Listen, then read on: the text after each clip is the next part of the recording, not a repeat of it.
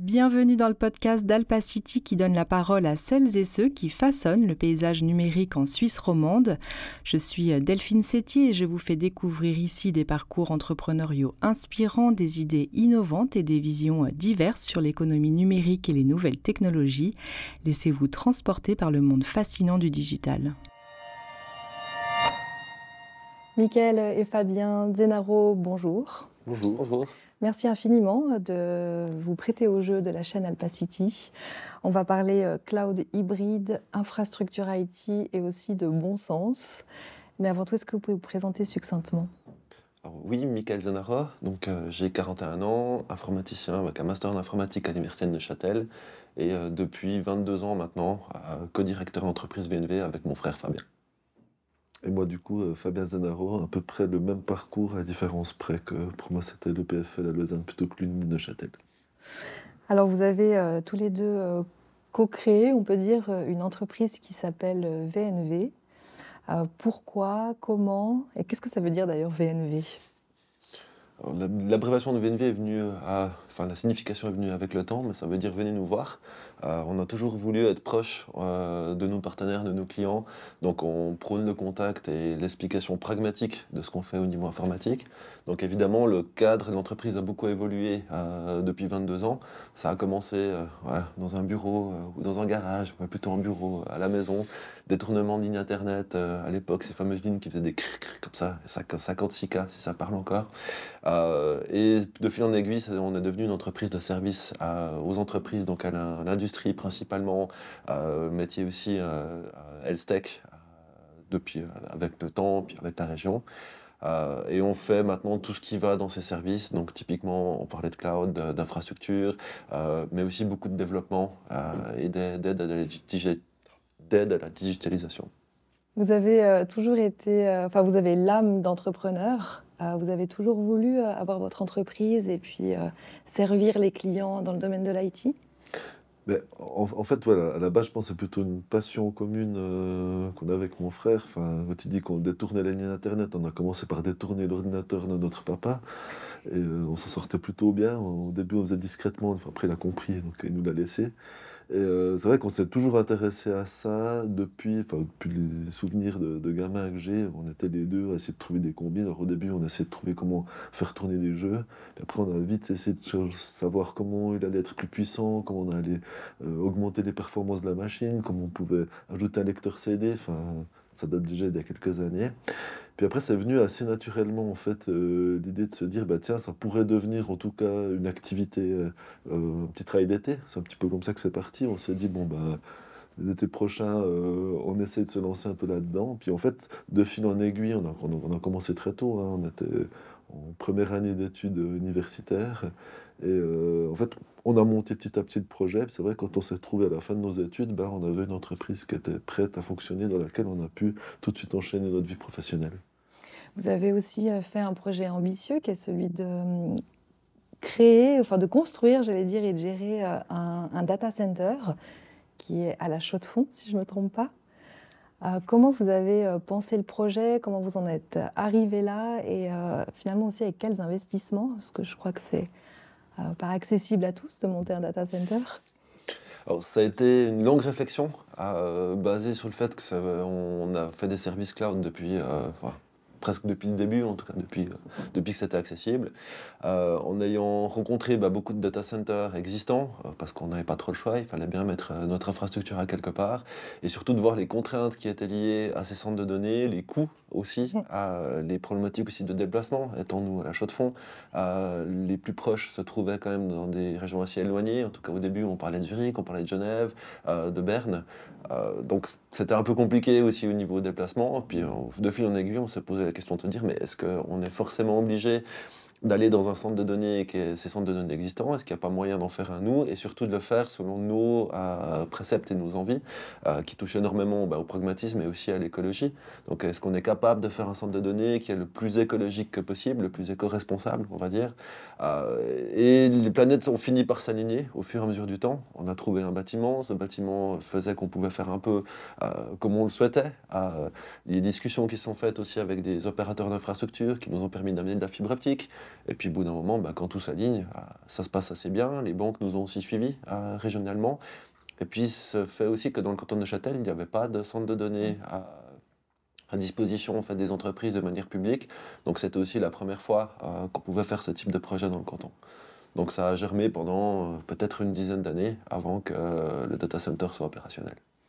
Puis la, localisation à la chaux de fond est méga importante. Hein. On sait qu'à la chaux de fond, bah, avec nos 1000 mètres d'altitude, ça nous donne une température moyenne un peu plus basse qu'ailleurs. Et c'était quand même un élément clé de la partie écologique, puisqu'en fait on utilise la température ambiante extérieure pour refroidir. Donc la chaux de fond était spécialement bien placée aussi pour ce genre de projet. Et justement, euh, vous avez vraiment pensé ce projet dans la globalité, euh, vous le dites aussi au niveau environnemental. Euh, comment vous vous êtes décidé sur la technologie à adopter pour être le plus euh, le moins polluant possible, on peut dire ça comme ça. C'était une assez longue étude. Hein. Moi, je me rappelle quand on a commencé le projet, enfin, le moment où on s'est dit, tiens, on va faire un centre de données, qui, il a pris vie, il s'est écoulé en tout cas 4-5 ans, mm. ce qui nous a permis en fait de bien nous renseigner, de bien comprendre les types de technologies qui étaient à disposition. Et surtout, c'est un des gros challenges, en fait, c'est qu'il n'y a pas vraiment aujourd'hui un métier de, de, constructeur de data center, comme on est des architectes mm. pour une villa ou un immeuble. Bah, un data center, euh, il y a de l'expérience, il faut aller à plusieurs endroits. Puis je pense que le, temps qu'on a pris, les gens qu'on a rencontrés, nous ont permis de monter le projet. Et au final, on a conçu beaucoup d'éléments nous-mêmes, hein, euh, notamment aussi grâce à l'arrivée de, Lionel dans nos équipes. Euh, c'est un de nos collaborateurs qui a pris aussi pas mal de, pas mal de temps pour concevoir tout ça. Et à la fin, on a pu vraiment faire le data center à notre image, avec notre approche, mais aussi en se basant bien sûr sur des éléments technologiques qui, étaient tout à fait, qui tout à fait fait leur preuve. J'imagine que vous avez aussi modifié vos services euh, cloud avec ce data center. Euh, comment un petit peu, peut-être pouvez nous expliquer comment fonctionne euh, ce cloud. Alors tout le monde sait que c'est un nuage, mais finalement on, se représente quand même très, très peu ce que ça englobe. Il y a le cloud public, le cloud privé et le cloud hybride. Est-ce que vous arrivez un peu à nous expliquer simplement les, différences? Alors, avec plaisir. je vais tenter l'explication euh, pragmatique. Euh, en cloud public, on part du principe que les infrastructures sont partagées. Ça veut dire que plusieurs clients vont utiliser les mêmes, le même groupe finalement de serveurs, euh, de stockage, enfin, ce qui nous permet de, de faire exécuter les applications. À l'inverse, le cloud privé, c'est du matériel qui est dédié pour une seule entreprise, qui possède son propre, son propre environnement physiquement, clairement, et qui va exploiter des données que pour elle. Finalement, c'est ce qu'on va appeler le cloud privé. Euh, et entre les deux, il y a évidemment la possibilité d'avoir, par exemple, plusieurs clouds privés. Une entreprise qui a deux centres de données avec deux types de serveurs, on est déjà dans, un, cloud hybride, euh, parce que c'est deux clouds en eux-mêmes qui vont discuter ensemble. Pareil avec euh, le cloud public, donc ce, fameux cloud partagé. Hein, donc euh, on ne va pas citer les grands acteurs qui s'en occupent, tout le monde les connaît. Euh, donc d'avoir une partie de ces données, par exemple à l'intérieur de l'entreprise, donc sur son propre matériel, et une partie sur ces clouds publics, dès le moment où je vais relier ces deux éléments avec une connexion Internet, la plupart du temps, ou un VPN, c'est égal, eh ben, on va parler de cloud hybride. Donc c'est le fait d'être sur les deux plateformes en même temps mais deux plateformes privées en elles-mêmes peuvent être aussi considérées comme du cloud hybride. Donc on n'est pas obligé d'être chez un hyperscaler, chez un, de ces immenses euh, gestionnaires de cloud pour faire de l'hybride. Justement, euh, quelle est un peu la différence, la différence pardon, entre ces grands euh, acteurs qu'on connaît tous et qu'on ne va pas citer, et puis les, petits acteurs plus locaux, comme vous, avec des data centers qui tournent? Je sais que vous prenez aussi l'hybride plutôt par rapport à vos clients. Quelles sont les différences À la fin, qu'est-ce qu'on a comme résultat? Oh, C'est vraiment la, question de la, proximité, en fait. De, euh, pouvoir en fait, accéder aux partenaires, euh, en, déjà lui parler euh, en direct. Pouvoir, moi j'aime bien dire, vous pouvez venir toucher vos serveurs c'est pas forcément l'heure, c'est égal. Hein. On peut leur montrer où sont les données, c'est là. Et toucher vos cerveaux. Non, mais il y a vraiment cette, proximité, en fait, et euh, vraiment parler, je pense, de, de besoin de flexibilité et d'agilité. Euh, en fait, plus la structure elle est grande, plus elle va se généraliser, euh, moins on a de possibilité de personnaliser les services et de personnaliser l'offre. Et puis en fait, oui, on a l'impression que ces offres sont ultra personnalisables parce qu'on a un configurateur pour choisir le nombre de gigas de RAM ou d'espace disque, mais quelque part, enfin souvent on a besoin d'aller plus loin, on a besoin de spécialité. Le, le, je dirais pour bien, bien correspondre aux besoins d'aujourd'hui, on doit être ultra flexible. Et peut-être des, des, produits comme le nôtre, enfin des centres de données comme le nôtre, permettent en fait cette flexibilité, cette ultra configuration, mais tout en donnant les mêmes garanties de, de sécurité et de fiabilité qu'on peut trouver dans les gros gros clouds publics. Est-ce qu'il y a des différences sur le coût? Oui, la plus grande différence, c'est que comme on est plus flexible et on propose des offres qui sont plus adaptées, ben forcément, on ne va pas payer pour ce qu'on n'utilise pas, ce qui est malheureusement le cas dans beaucoup de, des clouds publics. Beaucoup de choses ne sont, pas connues à l'avance. Euh, il y a une certaine aussi transparence qu'on peut proposer au niveau des, coûts qu'on a dans notre centre de données et surtout une certaine flexibilité aussi. J'ai un exemple tout simple. Euh, avec les, les hyperscalers, généralement, euh, on va se baser sur le coût du service. Je vais prendre une, machine virtuelle, je vais prendre un, service de base de données. et la seule chose que je connais pas à l'avance, c'est ce que ça va me coûter au niveau du transfert de données. Parce que ce qu'on appelle l'ingress, l'outgress, qui sont le fait de payer pour emmener des données dans le cloud et les reprendre du cloud. Et généralement, ces coûts sont assez forts et on se rend compte que quand on les utilise, donc généralement au bout d'une année. Puis après, on se pose toujours la question, mais pourquoi ça coûte aussi cher au final ah bah Parce que vous n'avez pas lu les petites lignes. enfin voilà, c'est un des exemples euh, qui fait que le coût est beaucoup plus prévisible finalement dans, dans notre centre de données euh, et dans nos services, et aussi parce qu'on est une entreprise qui fonctionne avec des valeurs euh, qui sont celles de, voilà, de, la, Suisse, de la Suisse romande, dans un pays d'industrie, enfin comme on l'a, et on, a les mêmes philosophies. C'est-à-dire que notre but, c'est que tout le monde soit content au, au bout du compte au final, ça peut des fois paraître plus cher. On va se dire, ah, ça c'est plus cher parce que c'est peut-être pas aussi gros qu'un hyperscaler, mais en réalité, c'est pas le cas parce qu'au final, on paye que ce qu'on a besoin. Donc peut-être de manière individuelle, si les services étaient similaires exactement, ils seraient peut-être un peu plus chers dans un, cloud comme le nôtre. Question d'économie mhm. Voilà. Mais au final, ils ne le sont pas parce qu'on peut vraiment mettre le curseur comme on veut euh, pour ça. Et au niveau des services, on, on peut avoir les mêmes services sur un, data center. Euh, euh, local qu'un data center euh, ou des services de, des gros hyperscalers, comme euh, on peut les nommer, hein, on n'est pas sur une chaîne. techniquement, oui, maintenant, certains, certains providers ont vraiment leur propre techno qu'ils offrent que sur leurs propres infrastructures. Donc, la réponse est oui et non. Si on parle vraiment d'infrastructure, euh, de, services d'infrastructure, oui, on peut faire les mêmes choses. Si on parle après de plateformes ou euh, de SaaS, ben, forcément certaines ne sont pas accessibles dans des clouds hybrides. Ah, mais ça, c'est valable dans les deux sens. On peut faire aussi euh, des, mises en place d'infrastructures dans nos propres centres de données qui sont beaucoup plus. enfin, qui n'existent pas chez un hyperscaler. Enfin, tu donnais l'exemple avant d'application, mais si je prends l'exemple de Microsoft 365, c'est absolument pas disponible autrement que dans les centres de données euh, de Microsoft. C'est pas possible. Même si techniquement, encore une fois, il n'y a pas forcément de limitation, c'est un choix politique, un choix de maîtrise aussi euh, du, modèle de licence et de ce qu'il propose. Mhm. Euh, on va le dire, c'est une question de mise à jour, de, maintenance. Évidemment, c'est surtout une question de, maîtrise et puis de, suivi enfin, politique et commercial de leur système. Euh, ce qu'on peut proposer chez nous, typiquement dans des flexibilités, euh, je donne un exemple tout simple, mais si une entreprise a besoin, je ne sais pas, de 250 gigas euh, de disque dur, et puis que dans un, chez un multi-cloud ou un, hyperscaler, c'est 200 ou 300, bah, 250 n'existe pas. Donc il va devoir prendre 300, donc payer plus de nouveau que ce que mhm. nous on peut mettre à disposition. C'est un exemple. Hein. Ça ne veut pas forcément dire que c'est ça qui est le plus, le plus relevant c'est vraiment cette flexibilité. Euh, on a aussi toute la flexibilité du test. Ça veut dire qu'on est, nous, très, euh, très engagés aussi pour ce qui est innovation et ce qui est euh, mise en avant de nouvelles solutions. Ça nous arrive régulièrement de mettre à disposition les infrastructures du centre de données, aussi sans forcément avoir un coût derrière ou avoir un, un besoin de rentabilité directe, ce qui permet aussi des fois de tester des choses sans forcément être contraint aux 30 jours euh, de base ou peut-être de devoir écrire pour demander. Enfin bref, c'est beaucoup plus humain et, ça permet peut-être d'accélérer les projets aussi. On a une marge de négociation. Absolument. J'en reviens en disant on a, on a vraiment un humain en face, euh, et surtout un humain qui sait de quoi il parle et qui est vraiment connecté au sujet. Et puis bah, tout ça avec le côté, la composante en fait écologique qui est euh, euh, induite, elle n'est elle pas optionnelle du coup, ça c'est la seule chose qu'on laisse pas à choix à nos clients. Euh, on veut forcément imposer cette partie-là, donc y a pas, ça coûte pas plus cher en plus. Et puis c'est ce qu'on nous, quand on prend l'écologie intelligente, c'est une écologie où on réfléchit pas finalement, on n'a pas de contraintes, on fait ce qu'on veut habituellement. Et en plus, ah bah tiens, c'est écologique.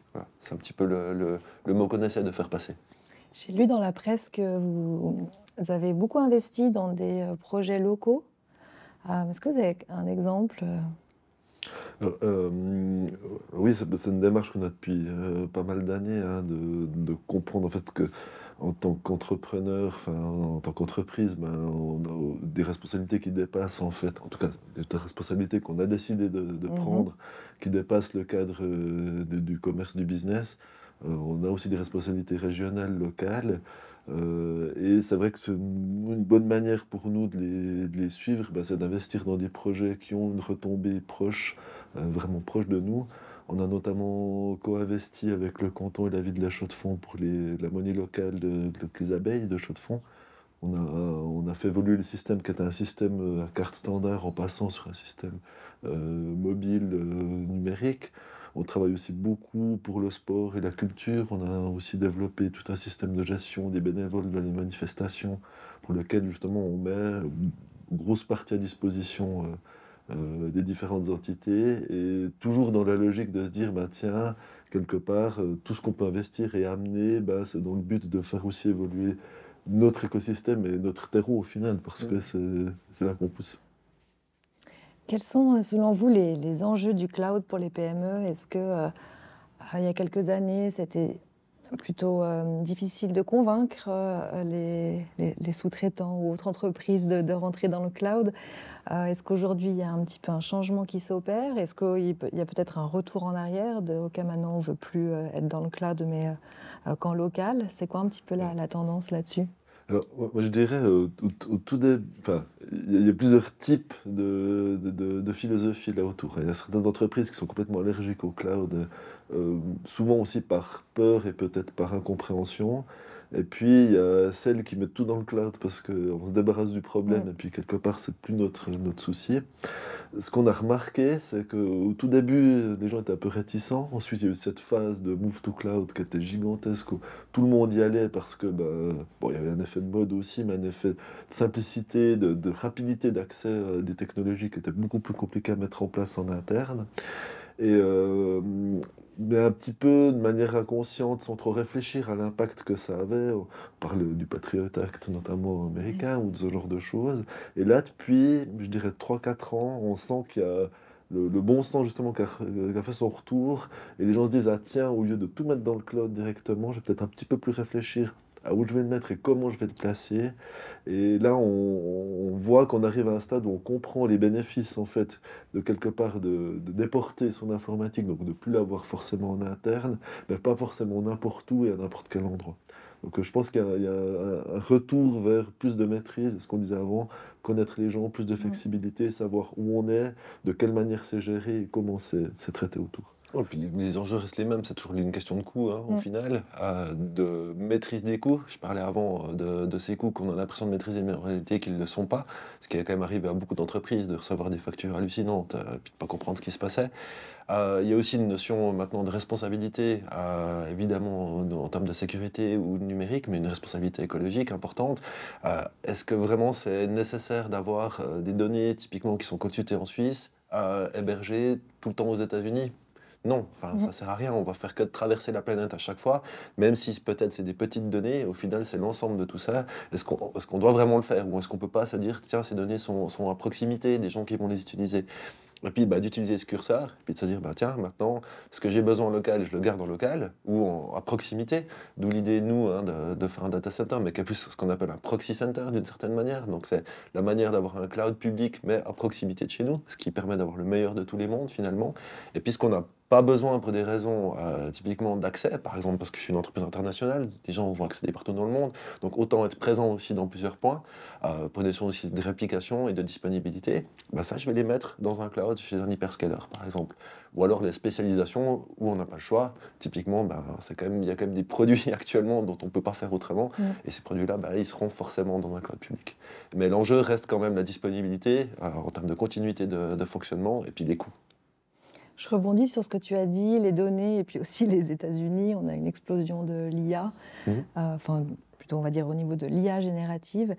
Est-ce que vous avez eu une demande croissante ou est-ce que ça a modifié en fait le, le domaine de- du cloud, enfin des providers de cloud, au niveau de la puissance de calcul euh, avec ces, ces- ces technologies, ces avancées technologiques qui arrivent avec l'IA Pour le moment, assez peu, en tout cas à notre échelle, parce que c'est des systèmes qui demandent tellement de ressources. euh, typiquement, je ne suis même pas sûr qu'on pourrait. Enfin, ChatGPT, on ne ferait pas tourner dans notre data center, je pense. Oui, il en faudrait quelques-uns comme celui-là. quelques-uns comme celui-là. C'est des volumes impressionnants. ouais. Euh, ce qui, s'est- ce qui s'est surtout passé en fait ces, ces dernières années, c'est aussi avec l'accès à des plus grands, des plus grands volumes d'infrastructures et des plus grandes capacités de calcul, c'est qu'on a pu mettre à disposition de manière euh, très peu coûteuse euh, des systèmes qui nécessitent des, des performances gigantesques. Mhm. Je ne sais plus quels étaient les calculs par rapport aux dernières versions de ChatGPT, mais c'est c'est gigantesque qu'il faut comme infrastructure.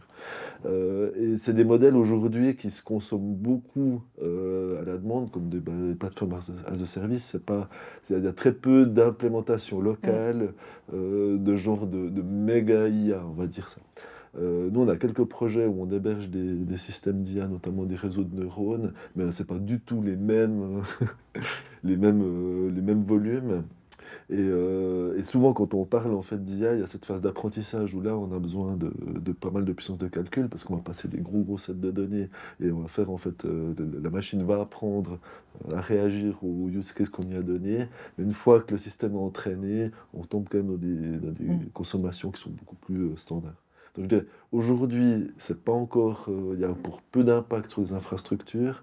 Maintenant, il y a pas mal de, enfin, il y a- des tendances qui disent qu'à terme, on va sortir de ces méga IA qui interconnectent tout, puis on va sortir des éléments pour des applications spécifiques. Là, à mon avis, on va avoir de plus en plus de besoins. Mais au moment aura franchi cette étape, en fait, de morceler ces méga IA pour en faire des IA spécialisées pour euh, des domaines particuliers. Vous avez euh, déjà des demandes des entreprises justement sur l'intégration de modèles de langage euh, comme service ou, euh, ou même dans l'amélioration euh, ou de l'interface avec les logiciels C'est quoi un peu votre compréhension là-dessus? Est-ce qu'il y a déjà, vous travaillez déjà là-dessus? Alors, on a, on a quelques cas sur lesquels on a travaillé, mais ça reste plus ou moins plutôt du labo, ou en tout cas euh, de la recherche. En fait, la, problématique, c'est la, enfin, la techno, elle est, bien comprise, surtout, bah, ça fait très longtemps qu'elle existe. hein, ça fait, on en parle de manière euh, extraordinaire ces Mhm. dernières années parce qu'elle a pris de, de l'ampleur, elle est devenue publique. Mais en fait, ça fait très très longtemps que ça existe. On n'est pas sur une ultra nouveauté non plus. Ce qui est, ce qui est nouveau, c'est vraiment l'ampleur et son accès. Accessibilité, L'accessibilité, surtout. c'est ça. Euh, et puis en fait, ce qu'on se rend compte aujourd'hui, c'est que ça intéresse beaucoup de gens. On a beaucoup de cas d'utilisation typiquement d'aide au quotidien à la rédaction par les IA génératives. Donc on a beaucoup de, services en fait qui sont utilisés par les entreprises, mais en implémentation pure, on se rend compte qu'il faut encore un petit peu de travail pour bien adapter les cas d'utilisation et surtout comprendre comment euh, ces IA peuvent interagir dans des domaines bien spécifiques. Et à mon avis, c'est là qu'il y a encore un petit peu de travail. Alors bien sûr, maintenant, euh, c'est tellement populaire que l'envie est croissante, mais c'est des domaines dans lesquels il faut investir quand même beaucoup de temps et beaucoup d'énergie pour le comprendre et puis pour l'adapter à son besoin. C'est pas tellement la technologie qui est difficile d'accès, c'est comment on la transfère dans notre cas d'utilisation. Ouais, puis j'irai un, tout petit cran plus loin par rapport à ça, puis c'est un petit peu un, appel que je peux lancer, mais on manque cruellement de, cas d'utilisation. Il y a des, des entreprises qui souhaitent de faire de l'IA, c'est pas un problème, mais souhaiter faire de l'IA, c'est pas un but en soi. On peut pas. L'IA est un outil. Euh, on peut pas souhaiter euh, une pelle. ça sert à rien. Bon, quand il neige Euh, peut-être. Voilà. Mais disons que plutôt l'idée, c'est d'avoir un but euh, et de, de souhaiter faire quelque chose au niveau digitalisation ou amélioration, qualité. Typiquement, les IA sont très bonnes là-dedans. Euh, de définir ce, ce cas d'utilisation et ensuite, une fois que c'est défini, on sait ce qu'on veut faire. Là, on va se poser la question est-ce que l'IA va nous aider? Est-ce que c'est un outil? Partiellement ou pas. Mais c'est un, accompagnement, c'est vraiment un outil qu'on met en place. On ne peut pas se dire, tiens, je vais faire un projet d'IA, et puis maintenant je vais réfléchir à ce que je peux faire euh, manger à mon IA. Le problème, c'est qu'actuellement, nous, quand on en parle, en tout cas dans les domaines qu'on a, c'est très souvent, euh, ouais, alors, comment on fait un projet d'IA mm. Puis on est là, bah, pas faire un projet comme ça. Euh, donc voilà, y réfléchir, et puis y réfléchir, ça prend du temps, parce que nous, il faut bien comprendre à quoi sert l'IA. Euh, dans des définitions simples, hein. moi j'aime bien, quand les gens me posent la question, j'aime bien dire qu'une IA, finalement, c'est nous permettre de résoudre un problème sans savoir comment on va le résoudre. Euh, simplement, il faut savoir qu'on a un problème, et puis il faut mhm. connaître aussi la solution, quelle est la bonne solution. et la plupart du temps, ben, les gens, déjà, ils n'ont pas de problème, ou alors des, des, problèmes simples, et des problèmes simples n'ont pas besoin d'une IA dès le moment où on peut les résoudre avec une algorithme algorithmique connu. Mm. Donc voilà, euh, souvent, je dirais la moitié des use cases qu'on a n'ont euh, pas besoin d'IA en réalité, et on peut les résoudre de manière traditionnelle, et c'est très efficace. Non, puis ça, ça, fait penser aussi à un point fondamental, c'est que bah, toutes ces IA, enfin la plupart des IA génératives, même les IA en règle générale, ce qui font leur, leur performance, c'est les données d'entraînement qu'elles ont reçues. Mm-hmm. Et souvent, on se rend compte que c'est ça qui devient compliqué, c'est qu'au départ, bah, quand on a un problème existant, on doit créer euh, l'expérience en fait de l'IA en y soumettant des cas qu'on a bah, manuellement euh, résolus. On a eu mm. plusieurs cas où on a dû demander à des clients de, de, cataloguer et puis euh, d'étudier des, sets de données énormes avec manuellement puisqu'on avait besoin de dire à l'IA bah, ça c'est juste ou ça c'est faux. Mm. Et je pense qu'il a beaucoup accéléré les choses. Typiquement pour ChatGPT, c'est qu'on s'est rendu compte que le set de données de ChatGPT, bah, c'est à peu près tout ce qu'on trouve sur Internet. Mm-hmm. Et là, c'était, je pense, aussi un gros accélérateur de se dire, mais on a cette immense base de données, l'idée de se dire, bah, tiens, allons nous, nous, nourrir de tout ça. Mais du coup, ça en fait une IA qui, euh, une IA qui va pouvoir nous aider à rédiger des choses, justement, ce principe d'IA générative, mais c'est pas forcément une IA qui va résoudre un problème bien spécifique. Donc c'est aussi là, bah, vous disiez, ça prend du temps, c'est de l'investissement pour euh, les entreprises, aussi de mettre à disposition les connaissances et quelque part la nourriture Mm. Dont, dont l'IA, que l'IA va utiliser en fait pour apprendre. Vous l'utilisez en interne, euh, cette IA générative, que ce soit au niveau du code ou du marketing ou d'autres choses? Oui, Absolument. on utilise depuis, euh, bah, depuis longtemps, ah, pas forcément depuis que c'est devenu aussi populaire, donc c'est quelque chose qu'on connaissait déjà, euh, qui s'est évidemment encore plus démocratisé à l'heure actuelle. Et euh, je dois dire que presque tous nos collaborateurs ont recours aux IA génératives, que ce soit pour des projets, que ce soit pour les aider dans, dans, dans, la génération de code ou des choses comme ça, ou la génération de documents généralement. Donc l'IA générative est très utilisée chez nous. Vous l'encouragez? Oui, Absolument. enfin, voilà. Après, le, but, c'est pas non plus de tout remplacer. Donc, mais comme toute chose, c'est un outil. Et cet outil enfin, se généralise. Et là, il y a un stade qui a quand même été dépassé hein, à, l'heure actuelle. Et comme toute chose, hein, ben, tous les bons outils méritent d'être utilisés. Et, puis, je dirais d'autant plus pour des entreprises euh, comme les nôtres, parce qu'aujourd'hui, ben, bien sûr que l'IA fait partie de notre quotidien aussi pour l'implémenter pour nos clients. Mais la meilleure aussi manière de la comprendre et puis de pouvoir la conseiller, ben, c'est de l'utiliser au quotidien. Et euh, typiquement, je sais qu'il y a pas mal d'entreprises qui limitent l'accès, en tout cas qui s'en méfient, notamment à cause des problèmes d'hallucination hein, que peuvent avoir mmh certaines, certaines IA. Et euh, nous, ce qui était intéressant, c'est de faire travailler nos équipes au quotidien pour leurs propres besoins et aussi sur des projets, on fait que les gens se rendent compte d'eux-mêmes des limitations. Donc on a moins besoin de mettre de règles parce que les gens sont conscients en fait des outils qu'ils utilisent. Mais on est aussi dans un domaine où la compréhension est aussi accélérée puisque c'est notre métier euh, de base. Est-ce que vous arrivez un peu à décrire où on en est où au niveau de la maturité euh, digitale des entreprises en Suisse? On entend plein de choses, qu'on n'est pas monté dans le train, qu'on est monté. C'est quoi un peu votre compréhension? On, reste dans, un peu dans, une certaine culture en Suisse mhm. hein, qui est de dire euh, bon, on laisse déjà faire les autres, on regarde comment ça se passe, puis ça va bien, on va aussi y aller. Donc on a forcément toujours un petit train de retard, mais c'est plus peut-être de la prudence ou en tout cas de se dire bon, ben, on va peut-être pas y aller tout de suite. Il y a aussi une question de contexte. Hein. On reste un, petit pays qui parle quatre langues. Donc, euh, quand chaque fois qu'on introduit une technologie, ben, on n'est pas forcément les premiers de la liste parce que ça, c'est compliqué mhm. euh, d'y arriver. Euh, mais je pense par contre, on a une capacité d'adoption et puis de compréhension qui est, très forte. C'est-à-dire que même si on prend le train un peu après les autres, une fois qu'on l'a pris, on va extrêmement vite. On prend un meilleur train. non, mais, je pense que ça, va, ça va assez vite chez nous. Et, souvent, on a, à mon avis, un pragmatisme par rapport aux choses qui est. Enfin, on, on se lance pas à tête perdue, on a la tête un peu plus froide, mais par contre, on est capable de faire de très belles choses. Et puis, je dirais, on avait un petit peu de retard, on s'est aussi bien rattrapé ces dernières années. Euh, quelque part, le, Covid avec euh, euh, aussi énormément de télétravail, le besoin de plus physiquement s'échanger des fax, en tout cas des, lettres, a accéléré pas mal ces processus. Et mon avis aujourd'hui, on, a quand même, on a quand même nos bons niveaux de maturité. Ouais, puis l'accessibilité aussi des outils, ah, typiquement qui, sont, qui arrivent. On, bah, on, peut parler de copilote, on peut parler des, mm. des, BI aussi qui sont intégrés quasiment. Enfin, on prend une licence pour euh, taper un document euh, dans, dans, un traitement de texte, puis en même temps on reçoit la BI gratuitement. Enfin, je veux dire, c'est, c'est quand même, ça vient assez, euh, assez facilement maintenant. Et dès qu'on se rend compte en fait du potentiel de, de ces outils, bah, on voit bien que ça s'intègre finalement beaucoup plus facilement que prévu. Et puis c'est pas forcément le besoin de digitalisation qui qui, va être primaire, ça va plutôt être euh, typiquement les processus qui sont améliorés. On se rend compte que les processus sont plus simples ou sont en meilleure qualité finalement, une meilleure visibilité. Ça peut être lié aussi à la communication. Et ça, c'est des éléments qui sont devenus prépondérants ces dernières années et aussi plus simples au niveau des outils. Donc ça s'accélère de toute façon.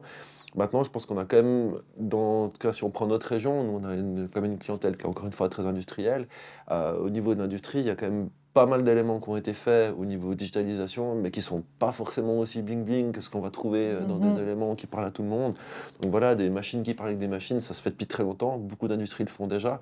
Euh, on peut parler du, du lean hein, au niveau de la production beaucoup d'éléments sont là sans forcément qu'on sache que c'est, que c'est de la digitalisation ou même euh, de l'IA qui est déjà présente depuis très longtemps euh, dans ces éléments. Mais ça ne s'expose pas aussi facilement euh, voilà, que des grosses entreprises ou des grosses choses.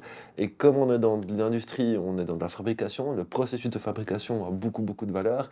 Et jusqu'à maintenant, la digitalisation, elle n'est pas forcément le processus de fabrication lui-même, il, il fait partie vraiment de l'ADN de l'entreprise. Par contre, c'est un outil qui va permettre de l'améliorer, d'améliorer sa qualité. Peut-être que les IA vont changer la donne et révolutionner tous les processus de, fabrication. On ne sait pas. Euh, ça paraît quand même un peu, un peu, ouais, on verra. Prématuré. Prématuré peut-être. Je voulais vous emmener aussi sur euh, le chemin de la, de, de la cybersécurité. Euh, parce que quand on parle de digitalisation, bien sûr, euh, on parle aussi de ça. Euh, qu'est-ce que vous voyez aujourd'hui dans les entreprises et puis vous, comment en interne vous... D'ailleurs, l'IA apparemment révolutionne aussi pas mal la, la sécurité informatique dans les deux sens, aussi bien qu'elle limite aussi beaucoup pour hacker. quelle est un peu votre compréhension de la sécurité et qu'est-ce que vous mettez vous en place pour nous, c'est un élément qui est primordial. On va être euh, hyper clair là-dessus. on en fait depuis très nombreuses années. Ça s'est évidemment, encore une fois, accéléré avec euh, la crise Covid et notamment les besoins de télétravail. Euh, qui dit télétravail dit accéder aux ressources de l'entreprise depuis la maison, en règle générale, ou depuis un autre site. et puis pendant très longtemps, les gens ont estimé ou pensaient que de faire un VPN, c'était se sécuriser on dit toujours la même chose. Nous, euh, ce qui rentre d'un côté, ça ressort de l'autre, euh, que ce soit un VPN ou pas, euh, ce sera la même chose. Donc, il y a eu énormément de, cyberattaques qui sont déclenchées et qui se sont vues à partir de ce moment-là. nous, on a décidé à partir de cette période, donc ça fait maintenant à peu près 4 ans, d'intégrer la cybersécurité dans nos produits de manière. c'est plus un choix, en fait. Et le choix est dans l'autre sens, c'est-à-dire que si un client veut travailler avec nous et n'est pas concerné par la cybersécurité, ben, on lui propose de justement pas venir nous voir parce que pour nous, c'est primordial. On ne peut pas perdre du temps euh, comme on l'a perdu ces dernières années avec ces éléments. De nouveau, de manière pragmatique, euh, la cybersécurité coûte très cher. Euh, notre idée, c'est de trouver une méthode pour l'intégrer de manière euh, responsable et évidemment accessible en termes de coûts. Donc on, parle de, on doit parler de quelques dizaines de francs finalement par mois par employé, on ne peut pas parler de centaines de francs clairement, euh, et aussi d'adapter à des petites structures. Euh, la plupart des très bonnes solutions de cybersécurité sont faites pour des mastodontes. Donc typiquement quand on veut prendre des licences, on nous dit bah, ça commence à 300. Ouais, ben les, PME qui commencent à 300 utilisateurs en Suisse, il n'y en a pas tant que ça. Donc, des fois pas adapté. Donc, nous, on essaie de les adapter, on discute avec les éditeurs et on a créé une, sorte finalement d'écosystème qui fonctionne relativement bien, qui est relativement peu coûteux parce qu'on peut justifier finalement euh, les dépenses en cybersécurité pour améliorer la continuité, la disponibilité euh, et la sécurité en règle générale finalement des données et pas seulement la cybersécurité, donc pas se protéger, seulement se protéger contre des attaques. Et puis, bah, t'intégrer ça finalement dans, dans, la vie de tous les jours de manière simple. ça, on le fait maintenant avec succès depuis, euh, depuis, euh, depuis quelques années. Et pour nous, c'est primordial d'aller comme ça. L'autre point étant aussi l'éducation. Euh, mm. Ça ne sert à rien de faire peur avec la cybersécurité. Euh, c'est un non-sens total. Euh, on doit faire comprendre aux gens que c'est quelque chose qui est important, comme une maison dans laquelle on laisserait les fenêtres ouvertes. Enfin, il ne faut pas s'étonner si les fenêtres ont été ouvertes que quelqu'un a pu rentrer, que ce soit finalement un voleur ou un animal, par exemple. les dégâts peuvent aussi être là. simplement, il faut savoir qu'on a des fenêtres, il faut savoir que ces fenêtres sont ouvertes. Et c'est là où on met beaucoup d'énergie pour améliorer justement cette visibilité et cette compréhension de manière simple des systèmes. Et franchement, on est très satisfait de, de, où on en est maintenant. Euh, et on va continuer dans ce sens-là, clairement. Comment vous recrutez euh, euh, chez vous, à la chaux de fond, des, spécialistes justement de la cybersécurité, des informaticiens, des data scientists? C'est une, très bonne question parce que ça n'a pas toujours été très simple.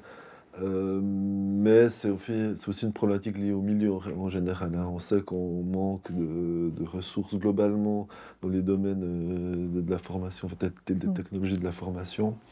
Et en fait, euh, c'est pas forcément évident de faire venir quelqu'un à la chaux de fond, on le sait, même si c'est une région qui est super euh, mm-hmm. agréable, super chouette, et qui va le devenir de plus en plus. Hein. On y travaille. on travaille beaucoup. Euh, en fait, l'approche qu'on a prise actuellement, c'est qu'on est toujours en recrutement actif, c'est-à-dire qu'on ne va pas chercher des gens quand on en a besoin. Mhm. On continue à chercher du monde, on continue. Si on tombe sur des bonnes opportunités, des belles personnes, on va pas se gêner, on va pas se dire tiens, est-ce qu'on a une place pour la personne? Enfin, est-ce qu'on a un poste à disposition dont la personne nous plaît? On la prend, puis on trouvera bien, trouvera bien un poste.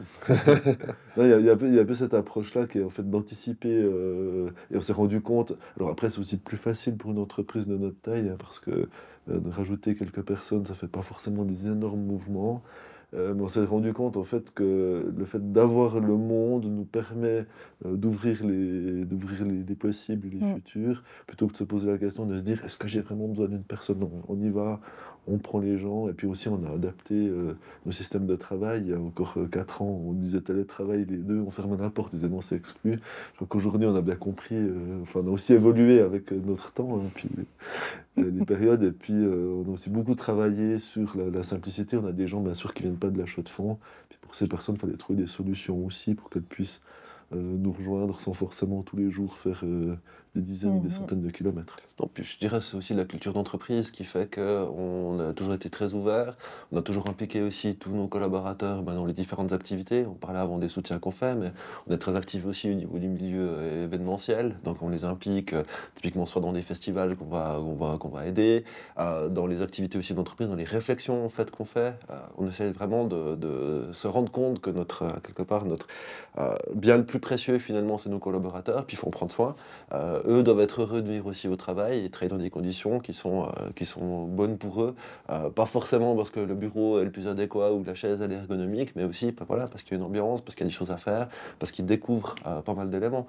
On a plusieurs, plusieurs fois des sorties qui sont organisées. On est allés euh, tous ensemble aussi régulièrement au Europa Park, euh, des choses qui sont mises en place. Je donne ces exemples-là parce que c'est facile de le faire quand on est 5 ou 10 personnes. Mm. Euh, étant bientôt 60 dans l'entreprise, on arrive toujours à organiser ce genre de choses et on fera le nécessaire pour continuer à les organiser. Et c'est souvent le problème qui arrive, c'est qu'au bout d'un moment, bah, ça se fait plus parce que ça fait plus partie des besoins. Nous, ça reste l'identité et l'ADN de l'entreprise de vraiment prendre du bon temps, de faire les choses correctement, et avant tout de proposer des services de qualité à, à nos partenaires, mais aussi pour nos employés. Est-ce que vous avez des collaboratrices? Oui, absolument. Malheureusement pas, pas suffisamment. Pas assez, euh, on a euh, malheureusement pas une très grande euh, proportion. Euh, c'est pas, mais le métier a quelque part actuellement, Mm. sur un CV qu'on va recevoir, enfin sur 10 CV qu'on reçoit d'informaticiens, il y a un CV d'informaticienne. Donc c'est Mm. c'est 10% actuellement de ce qu'on reçoit chez nous. Peut-être que c'est aussi la région, hein, une région, on parlait de la Chaux-de-Fonds, on parlait de cet élément-là, ça attire peut-être moins, je ne sais pas. Non, je Euh, crois que c'est un, un- un défi. c'est un euh, défi, mais, mais c'est vrai, vrai que pendant longtemps, on pensait que le défi était à un autre niveau, pouvoir recruter euh, bah, plus de femmes. Mais au final, on se rend compte que le défi il est bien, bien, bien plus tôt on- Mhm. dans les choix d'orientation de carrière, euh, de promouvoir en fait ces métiers et puis de casser le mythe que c'est des métiers d'hommes et faire comprendre que c'est des métiers qui sont accessibles à tous. Et nous, on se réjouit de voir bah, qu'il y a pas mal d'initiatives qui se font déjà dans ce sens-là. Et puis, bah, on se réjouit ces prochaines années de voir que la proportion de CV elle va aussi euh, s'équilibrer. Bon, elle augmente hein, quand même. Vous avez Augmente. 30% de, de femmes dans l'équipe? Ou pas du tout. Parce que j'avais lu une étude qu'au-dessus de 30%, en fait, ça encourageait justement, Ouais. qu'on a passé ce palier où euh, tout le monde peut, euh, hommes, femmes et autres, peuvent vivre euh, ensemble. Mais en dessous de 30%, en fait, c'est difficile pour euh, les femmes de- d'être dans des équipes euh, masculines. malheureusement encore en dessous de 30%, mais on espère que c'est une proportion qui va changer. Après, là, on n'a pas le problème d'intégration par contre. hein. Au niveau des équipes et tout, il n'y a déjà aucune différence qui est faite. Donc, euh, on n'a pas du tout de soucis, on va dire, au niveau du C'est vraiment de fonctionnement. recevoir. C'est vraiment de, euh, de recevoir et pouvoir, euh, voilà, des candidatures euh, qu'on n'a pas, qu'on a très peu encore à l'heure actuelle. Puis après, bah, nous, quand on va engager quelqu'un, on va engager quelqu'un par rapport à ses compétences, par rapport à son savoir-faire, euh, pas par rapport à son sexe ou par Mhm. rapport à d'autres choses. Donc après, ben, ça, ça reste évidemment la première, euh, première clause euh, d'engagement qu'on aura. Euh, forcément, en ayant un CV sur 10, ben, ça veut aussi dire qu'on aura moins de, de possibilités d'a- d'agrandir l'équipe comme ça. On lance l'appel, hein, j'en parle toujours, comme ça, ça. Non, mais il faut, il faut, il faut, il la faut, que, la les, répétition. faut que les gens se rendent compte que c'est pas du tout un métier d'homme. Et, euh, une fois que Puis même dans le développement intégré. des services et des applications, sûr, en fait, il y a aussi une autre euh, manière de voir les choses. Est-ce qu'il y a une technologie euh, dont, on, dont on parle très peu et euh, qu'on devrait s'intéresser plus? Très bonne question. Euh, je ne sais pas comme ça qu'il y a forcément une technologie en tant que telle, parce que déjà il se passe beaucoup de choses. C'est plus vraiment dans, dans, comme on le disait avant, en fait, euh, ce qu'on doit faire, c'est plus essayer de les, de les intégrer et de comprendre comment, enfin investir plus de temps en fait pour les intégrer dans notre quotidien. On parlait, on parlait de l'IA, ce qui a fait que l'IA s'est démocratisée, c'est que ChatGPT, on fait clic-clic, on est dessus, on tape son texte, ça va tout seul. Euh, les autres technologies, on l'a vu aussi avec la blockchain et ce genre de choses. La blockchain, bah, c'est surtout la crypto hein, qui, a, qui a amené à son développement. Mais là, même chose, on avait une app, on cliquait, on pouvait échanger du bitcoin. Maintenant, des applications concrètes dans le quotidien, il y en a moins. Euh, donc je pense que c'est vraiment plutôt dans la, culture et dans l'approche aujourd'hui qu'on doit se dire, ben, tiens, euh, on voit le potentiel de ces technologies, notamment tout ce qui est autour de l'intelligence artificielle. Euh, mais de prendre plus de temps, d'y intéresser, de, de quelle manière on va pouvoir l'intégrer plutôt que la technologie en tant que telle. Donc, cette technologie dont tu parles, c'est le bon sens. Le bon sens, On exactement. parle pas assez de bon sens dans le, dans le numérique, et ça, c'est vraiment quelque chose. Après, je disais, est-ce qu'on peut faut- parler de la fusion nucléaire ou... Bien sûr. Est-ce qu'on l'espère? Ah ben, c'est pas mal. Ça changerait beaucoup de choses. ouais. Oui. Mm. Est-ce que vous auriez euh, des recommandations, un livre, euh, une chaîne YouTube que vous suivez, un podcast ou euh, vraiment une source d'information à nous partager? On disait, bah, je pense que c'est essentiellement les informations déjà qui, sont, qui nous sont proches, qui sont, qui sont locales, parce que on voit que dans toutes ces technologies, bah, l'aspect géopolitique, l'aspect humain est aussi méga important. Donc on peut citer euh, bah, des sources d'informations. Bah, nous, je sais que chez nous, beaucoup de gens lisent ici tes journal, ou typiquement bah, ce que vous faites est Al- Alpine City. Euh, toi, c'est plutôt le journal du geek, c'est ça hein non, bah, d'être, voilà, ça- les actualités sont vraiment quand même euh, bien partagées. Euh, c'est vrai que la culture d'entreprise chez nous, on, bah, on a quand même la culture geek qui est bien posée, donc c'est une bonne source d'information. Euh, mais beaucoup, typiquement la RTS, c'est aussi une très bonne source d'information. où Il y a beaucoup d'articles aussi qui sont liés à, la- à- à l'informatique, au cyber. Et puis, ben, l'intérêt des réseaux sociaux, c'est qu'elles vont nous donner, enfin, c'est des algorithmes de recherche nous donnent des articles et des, des points qui sont proches de chez nous, avec des problématiques qui nous concerne. Euh, et ça, c'est important aussi de contextualiser l'information. Euh, ce qui se passe aux États-Unis, ce qui se passe à la Silicon Valley, par exemple, peut-être un peu moins maintenant, mais ça nous concerne, mais dans deux ans. Et il faut le savoir, ça aussi. On parlait d'exemples ben, il y a deux ans à peu près, où Microsoft a viré énormément de monde, HP a fait pareil, enfin, toutes ces boîtes ont fait mmh. ça. Chez nous, du tout. Enfin, c'était l'effervescence, il fallait absolument engager du monde et tout. Deux ans, ça s'est passé. Et maintenant, on commence à voir justement les entreprises qui vont le faire. Donc, sans contexte, ça sert à rien. Mhm. Euh, et ça, c'est très important. Euh, nous, on dit vraiment, encore une fois, on revient sur ce bon sens. Euh, et aussi, ben, beaucoup échanger, participer justement ben, à des forums d'idées, des forums thématiques. Alors, idéalement, dans des tables rondes, plus que de nous expliquer pour la centième fois qu'est-ce que la cybersécurité ou l'industrie 4.0, parce que finalement, il n'y a pas de définition unique, chacun a sa propre mhm. définition. L'intérêt, c'est de confronter ces définitions puis de les échanger. Donc, c'est ce qu'on peut, c'est ce qu'on peut conseiller. Vous pourrez demander à l'ensemble de vos collaborateurs et collaboratrices de s'abonner à la chaîne Alpacity. Absolument. Est-ce que vous pouvez nous recommander une personne qu'il faudrait inviter sur cette chaîne? Moi, je proposerais bien euh, Daniel Borel, parce que quand on parle de bon sens, j'avais adoré une de ses interventions de l'époque, où il a proposé euh, de créer euh, un poste d'un huitième conseiller fédéral qui serait dédié aux questions informatiques et aux questions mmh. digitales. J'avais beaucoup aimé son on, va, on va tenter. essayer. non, ça, vaut la peine. Après, moi, ce que je trouvais aussi intéressant, bah, c'est de, de, d'avoir de la diversité dans les, dans les personnes qui interviennent. Après, on peut penser à beaucoup de noms, évidemment, mais moi, j'aime bien. Elon Musk, tu Ah oui, Elon Musk, on a invité Elon Musk pour avoir son, son, avis, effectivement. je pense qu'il serait très content. Euh, mais je, s'il s'intéresse euh, à la Suisse, ouais, ce serait. Euh, mais probablement. non, mais nous, c'est une, bonne, c'est une très bonne source d'inspiration euh, pour ce qu'il faut faire et ce qu'il ne faut pas faire, absolument, parce que il a, voilà. Mais ça, ça, revient souvent sur, le, sur la table, en fait. Mais voilà. C'est quelqu'un que vous citez souvent euh, dans le. Soit qu'on cite soit ces entreprises, typiquement, euh, pour montrer bah, de nouveau des choses qui sont très bien faites et d'autres qui ne sont pas faites. Euh, c'est comme tout visionnaire, finalement, très lié à la technologie, bah, forcément, c'est extrêmement lié à notre métier. Beaucoup, beaucoup de choses sont intéressantes. On a vu qu'on a utilisé, notamment bah, l'exemple de Tesla, qui était extrêmement intéressant. L'intégration de l'IoT dans les, dans, dans les véhicules, est-ce, à quoi ça sert? On a eu plusieurs Tesla chez nous, on en a toujours, qui nous ont permis aussi me déplacer de manière écologique, mais surtout de comprendre l'intérêt. Euh, pourquoi il y a cette IoT là-dedans, quelle est la différence entre une Tesla et une autre voiture, par exemple. Mhm. Euh, et grâce à lui, il y a quand même beaucoup de choses qui se passent. Encore une fois, pas forcément toujours pour le bien, euh, mais les choses se passent. Et ça, c'est important. Mhm. Fabien Michael, merci infiniment. Merci. Et je vous souhaite tout de bon pour la suite. Et, et peut-être que je viendrai vous voir. ça marchait pas mon jeu. VVV. VVV. Absolument, viens nous voir. merci. merci beaucoup. Et voilà, une conversation euh, inspirante qui touche à sa fin. Un grand merci à notre invité euh, pour son partage précieux et éclairant, et à vous, chères auditrices et auditeurs, de nous avoir euh, accompagnés. Si vous avez apprécié cet épisode, n'oubliez pas de vous abonner pour ne rien manquer de nos futures rencontres, et je vous retrouve très prochainement pour d'autres aventures. D'ici là, continuez à explorer, apprendre et innover.